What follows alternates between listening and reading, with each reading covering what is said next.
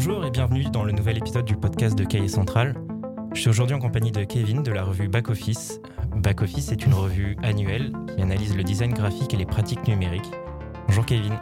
Bonjour Julien. Tout d'abord, est-ce que tu peux te présenter un petit peu rapidement et m'expliquer ton rôle dans Back Office? Alors, je m'appelle Kevin Dono, je suis graphiste et, euh, et développeur et euh, donc j'ai plusieurs activités. Euh, une première activité qui est une activité de studio de design graphique où on prend en charge des des projets de conception euh, éditoriaux, aussi bien imprimés que numériques. On fait aussi bien des catalogues d'expos que des sites web euh, d'institutions culturelles, euh, voilà, ce genre de choses. Je suis également enseignant à l'École européenne supérieure d'art de Bretagne dans le site de Rennes, où je m'occupe des masters en design graphique et cofondateur de la revue Back Office qui nous, qui nous occupe. Voilà. Et donc, comment vous est venue l'idée de faire la revue et ce que vous voulez dire avec? Alors, euh, ouais, je pense qu'on comprend mieux le projet quand on revient à la genèse. Euh, en fait, au bout de plusieurs années de studio avec Elise Gay, qui est l'autre associée. Au bout de plusieurs années de pratique sur des projets de design graphique, on s'est rendu compte qu'on avait besoin de prendre du recul sur ce qu'on faisait. On voyait pas bien euh, le développement théorique de notre pratique à, long terme. On voyait les commandes qui s'enchaînaient et on voyait que ça pouvait durer comme ça pendant longtemps. Et on s'est dit que finalement, on avait aussi envie de, réfléchir à ce qu'on faisait. Donc, il s'est posé la question de faire une thèse pour euh, voilà prendre un peu plus de recul théorique sur, euh, sur notre pratique de graphiste. Et euh, finalement, on s'est dit que on avait aussi, moi, nous en tant qu'enseignants, alors quand je dis nous, c'est dans un premier temps Elise Gay et moi. On avait, en tant qu'enseignant, on avait un problème de, de, de, texte euh, sur la question du numérique et du design graphique. Il y avait très très peu de choses en français, euh, des choses qui émergeaient en langue anglaise, des textes fondateurs en langue anglaise, rien de traduit en français. Donc on, s'est dit bon bah voilà, euh, on a des problèmes avec nos étudiants, on ne sait pas comment leur transmettre cette culture qui est spécifique. Donc bon, on peut rester comme ça, subir la situation, ou prendre un peu le taureau par les cornes. Et en fait, ce qu'on s'est dit, c'est euh, voilà, on, allait aussi euh, monter cette revue pour combler ce manque-là. Euh, qu'on identifiait pour nous-mêmes et donc on projetait éventuellement un, lectorat qui avait, euh, qui avait ce, même besoin. Et en même temps, c'était une manière un peu détournée de faire de la recherche euh, en faisant écrire des gens sur des sujets qui nous, nous intéressaient.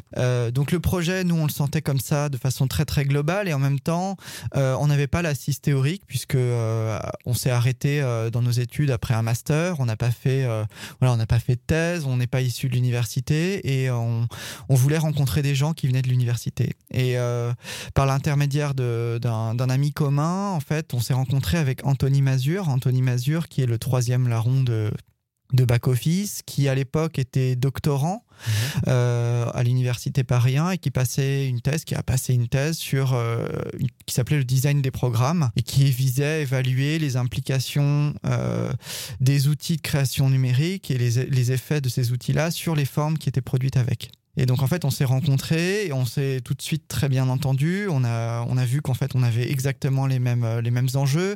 On s'est euh, on s'est rendu compte qu'on avait écrit les mêmes choses sur les mêmes sujets euh, à quelques mois d'intervalle. Donc voilà, la, sauce a bien a bien collé. Lui avait de son côté un autre projet de revue à ce moment-là qui était tout tout neuf, tout en maturation de la même manière. Et donc finalement, on a mis ensemble toutes ces initiatives là. Et on a imaginé back office. Alors ça a pris beaucoup de temps avant de, de cerner exactement le positionnement éditorial de la revue. Mhm. Euh, et on est arrivé au final, après presque une année de réflexion, à ce projet-là. Donc à un projet de revue qui est situé euh, entre une revue de, de design euh, plutôt visuel et une revue universitaire. L'idée, c'était de, de, se dire que il n'y avait pas d'un côté des revues avec des belles images d'un côté, et puis de l'autre côté des revues avec des textes intéressants mais qu'on pouvait faire les deux en même temps. Et donc, euh, on a imaginé ce projet qui est un projet thématique où, en fait, euh, avec un rythme de publication assez long, on prend le temps entre chaque numéro.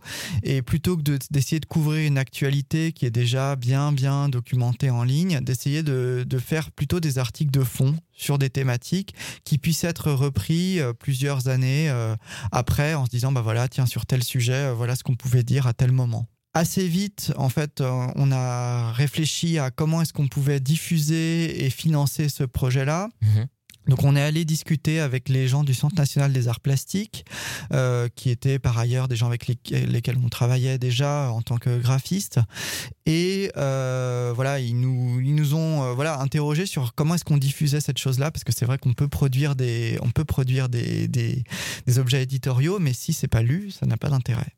Et, euh, et, donc, euh, en fait, euh, on est allé voir par la suite euh, un éditeur qui est assez identifié dans le paysage français, qui s'appelle les éditions B42, et on lui a, on a proposé au, fondateur Alexandre Dimos euh, ce projet de revue. Alors lui ne voulait pas créer une autre revue parallèle à celle qui existait déjà, qui s'appelle Back Cover, mhm. et donc on a travaillé ensemble à positionner ce nouveau titre à une espèce de jumelle, un espèce de doublon parallèle à Back Cover, qui s'occupe du coup maintenant plus des objets imprimés et du design graphique euh, de façon générale, et Back Office.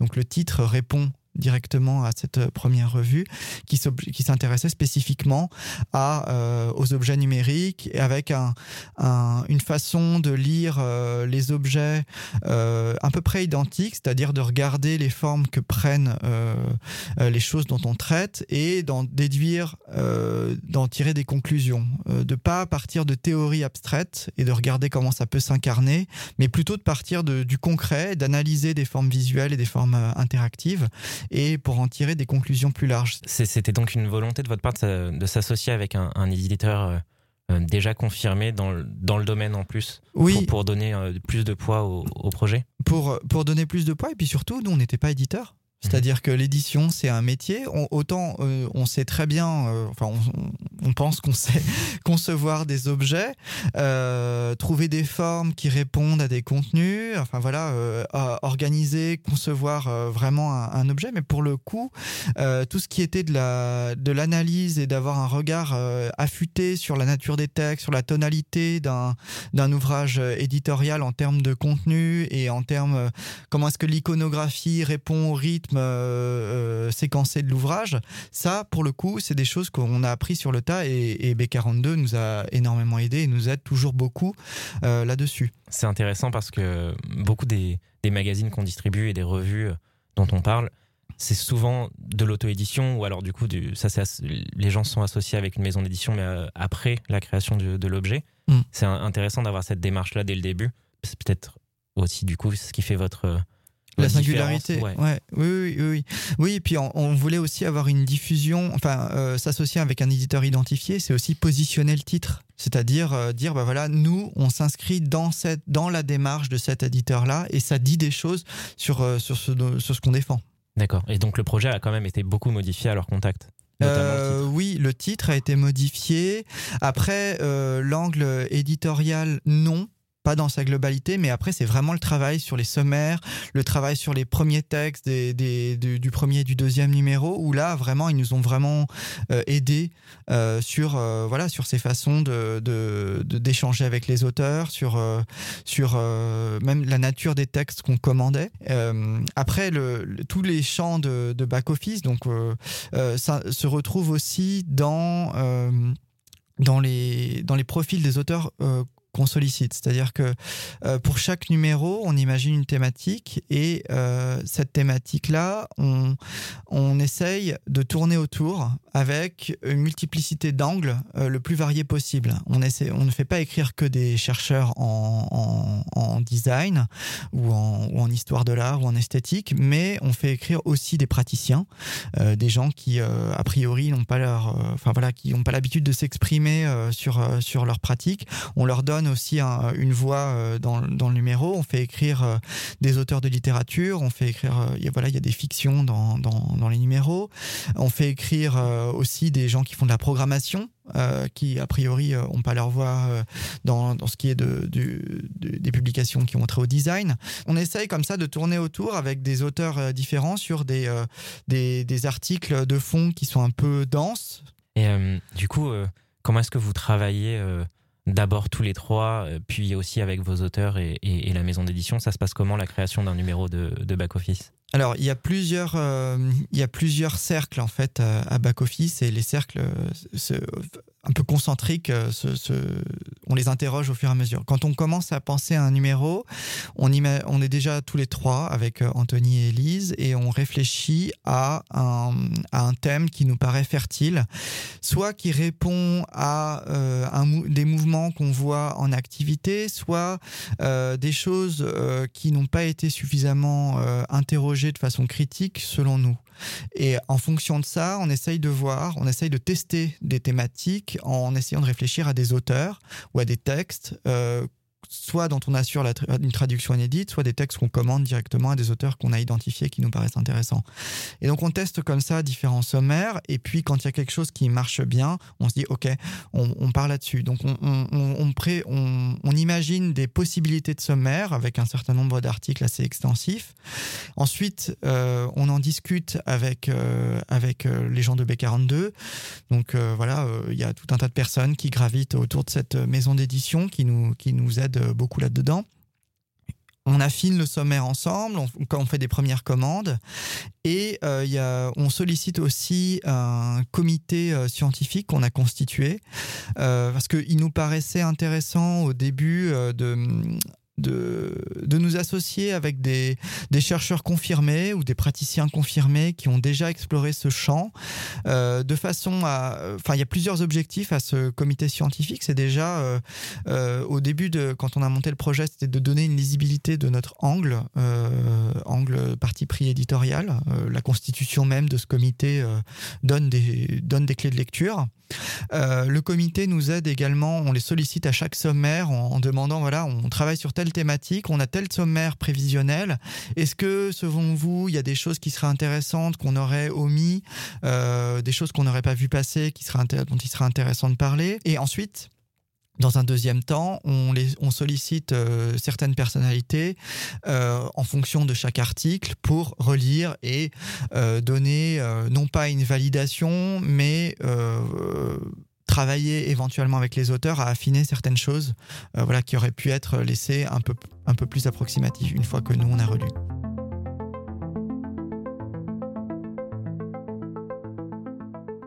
C'est donc le numéro 2 de Back Office qu'on a distribué à nos abonnés pour le mois de janvier 2020. Est-ce que tu peux nous décrire un peu plus en détail ce numéro? Les trois premiers numéros en fait ont, ont été pensés dès le début, dès le, dès, le, dès le moment où on a formalisé le projet. Donc le premier numéro, euh, qui était un numéro un peu manifeste, qui s'appelle Faire avec, euh, qui interroge la notion d'outils, d'instruments et d'appareils, qui était une, une, suite assez directe des recherches qu'on avait pu développer Élise et moi et qu'Anthony avait développé dans sa thèse. En fait, ça nous paraissait important de capitaliser sur ce qu'on avait déjà écrit pour euh, voilà, avoir, euh, avoir moins de problèmes pour la conception du premier numéro.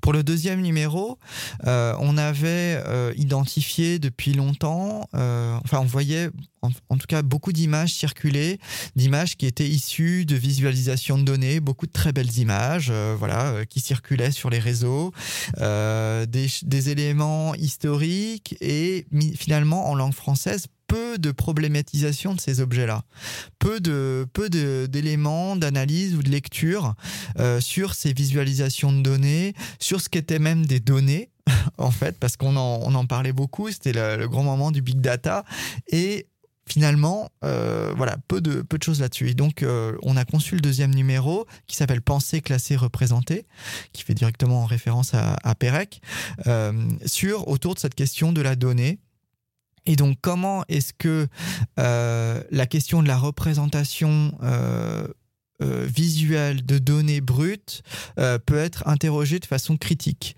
Comment est-ce qu'on peut apporter un regard historique sur ces objets de savoir sans forme que sont les, que sont les données? Chacun de vos numéros est accompagné, enfin, à la fin du numéro, il y a un glossaire qui explique tous les termes techniques utilisés dans chacun de vos articles je trouve ça vraiment très intéressant parce que dans cette euh, problématique de transmission et euh, de vulgarisation aussi un petit peu de, cette pratique-là, euh, quelqu'un qui n'est pas du tout praticien peut, mais curieux, peut facilement lire back office et, et, s'intéresser au, sujet. Oui, tout à fait. Ça, ça faisait vraiment partie du projet initial, euh, de se dire qu'on va faire une revue avec une exigence forte sur les textes. Il y a des textes fouillés, il y a des textes parfois un peu difficiles, mais qu'on va faire tout notre possible pour rendre ce contenu euh, pointu le plus accessible possible. Donc, euh, donc voilà, donc on a imaginé ce glossaire. Euh, il y a, y a, y a d'autres choses euh, aussi. Il y a a l'iconographie. Tout, tout est légendé de façon assez détaillée et même parfois un peu redondante pour qu'on puisse ouvrir à n'importe quelle page le numéro et se dire ah oui, l'image correspond à ça. On n'est pas obligé forcément de, de lire l'article en, en, continu, mais, mais voilà, on peut prendre le numéro et, et papillonner un peu dedans. C'est aussi une revue et ça doit, ça doit aussi se pouvoir pouvoir se lire de façon assez légère. Et en même temps, si on veut plonger dedans, il y a beaucoup de contenu et on peut, et on peut s'y retrouver aussi euh, si on fait vraiment de la recherche. Donc c'est un peu c'est un peu un titre qui est entre deux, qui est un peu à cheval. Donc on essaye de ménager la chèvre et le chou pour euh, pour faire en sorte que ça puisse être euh, en même temps être un objet très visuel et, et, et, qui mette vraiment l'accent sur les formes et en même temps avoir une profondeur théorique la plus la plus vaste possible. C'est réussi, je trouve. Alors, il y a quelque chose qu'on peut dire aussi sur ce, sur ce, voilà, sur ce double mouvement, euh, et qui à mon avis, assez manifeste aussi de, du titre, c'est que euh, l'ouvrage s'ouvre sur, euh, sur un cahier de 16 pages en, en, en quadri, avec uniquement un montage d'images issues des articles qui vont être reproduits par la suite. Ce cahier iconographique, on l'a pensé comme une, comme espèce de pré-sommaire par les formes, quelque chose qui permettent de se plonger dans le contenu sans forcément avoir à lire, mais qui permettent de remonter aussi les articles entre eux. C'est-à-dire qu'on crée des rapprochements d'images, des rapprochements formels, euh, qui vont euh, mettre en tension euh, les articles développés par la suite et les rapprocher, faire des rapprochements qui seront des rapprochements de sens, qui vont témoigner aussi d'une espèce de galaxie d'une espèce de d'ensemble, euh, même si c'est pas des projets euh, qui sont forcément liés directement. Euh, nous, on, on, recrée ces liens et ça donne aussi une, une cohérence euh, à, à, ce contenu-là. Ce que du coup justifie aussi la, la forme papier du, de la revue et de, de, de faire aussi une revue papier aujourd'hui quand on parle de design. Bien sûr. Alors le projet à la base, il est toujours multi-support, c'est-à-dire qu'on l'a dès le, dès le début, c'était quelque chose qu'on voulait tous. Et, euh, et, voilà, la revue aujourd'hui, elle, est, elle s'intègre sous deux formats. Un format imprimé, euh, voilà, qui est distribué à Cahier Central, et une forme aussi numérique euh, qui est lisible euh, en ligne. Euh, le format imprimé nous semblait extrêmement intéressant pour euh, déjà des questions de lecture, des questions euh, de pérennité dans le temps des ouvrages, des questions économiques aussi. Euh, et en même temps, euh, on allait, on se voyait difficilement faire un, faire un, une revue imprimée sans faire, qui parle de, du design numérique sans faire de version numérique. C'était aussi le moment de se mouiller pour nous en tant que graphiste de se dire bah voilà qu'est-ce qui pour nous pourrait être une forme euh, pertinente enfin d'objet éditorial avec lecture longue à l'écran mais euh, voilà, c'est l'idée. De toute façon, nous, on croit dur comme fer au fait que euh, voilà, l'écran ne va pas remplacer le papier. Au contraire, euh, les deux choses évoluent de façon parallèle et se nourrissent l'une l'autre, et c'est très bien comme ça. Est-ce que, euh, du coup, vous avez d'autres projets pour le futur? On a en tête euh, des rééditions de textes euh, historiques qui nous paraissent euh, importants et essentiels qui pourraient pas rentrer dans la revue parce que c'est des choses euh, qui demandent un développement euh, euh, par le texte vraiment long qui serait plutôt des ouvrages autonomes. Mais pour l'instant rien de hum, rien de non rien de vraiment très défini. En fait la revue nous occupe déjà vraiment énormément et euh, euh, et, on préfère en fait euh, se concentrer là-dessus. On a plein de choses en tête mais voilà on sait bien aussi que à un moment pour que les choses sortent il faut mettre l'énergie nécessaire. Et pour l'instant on est trop trop concentré entre nos activités de graphiste nos activités de chercheurs d'Anthony la revue nos étudiants pour pour pour produire d'autres choses ah, C'est un, un, bon mot de la fin. oui. Merci Kevin. De rien. Merci beaucoup. Merci.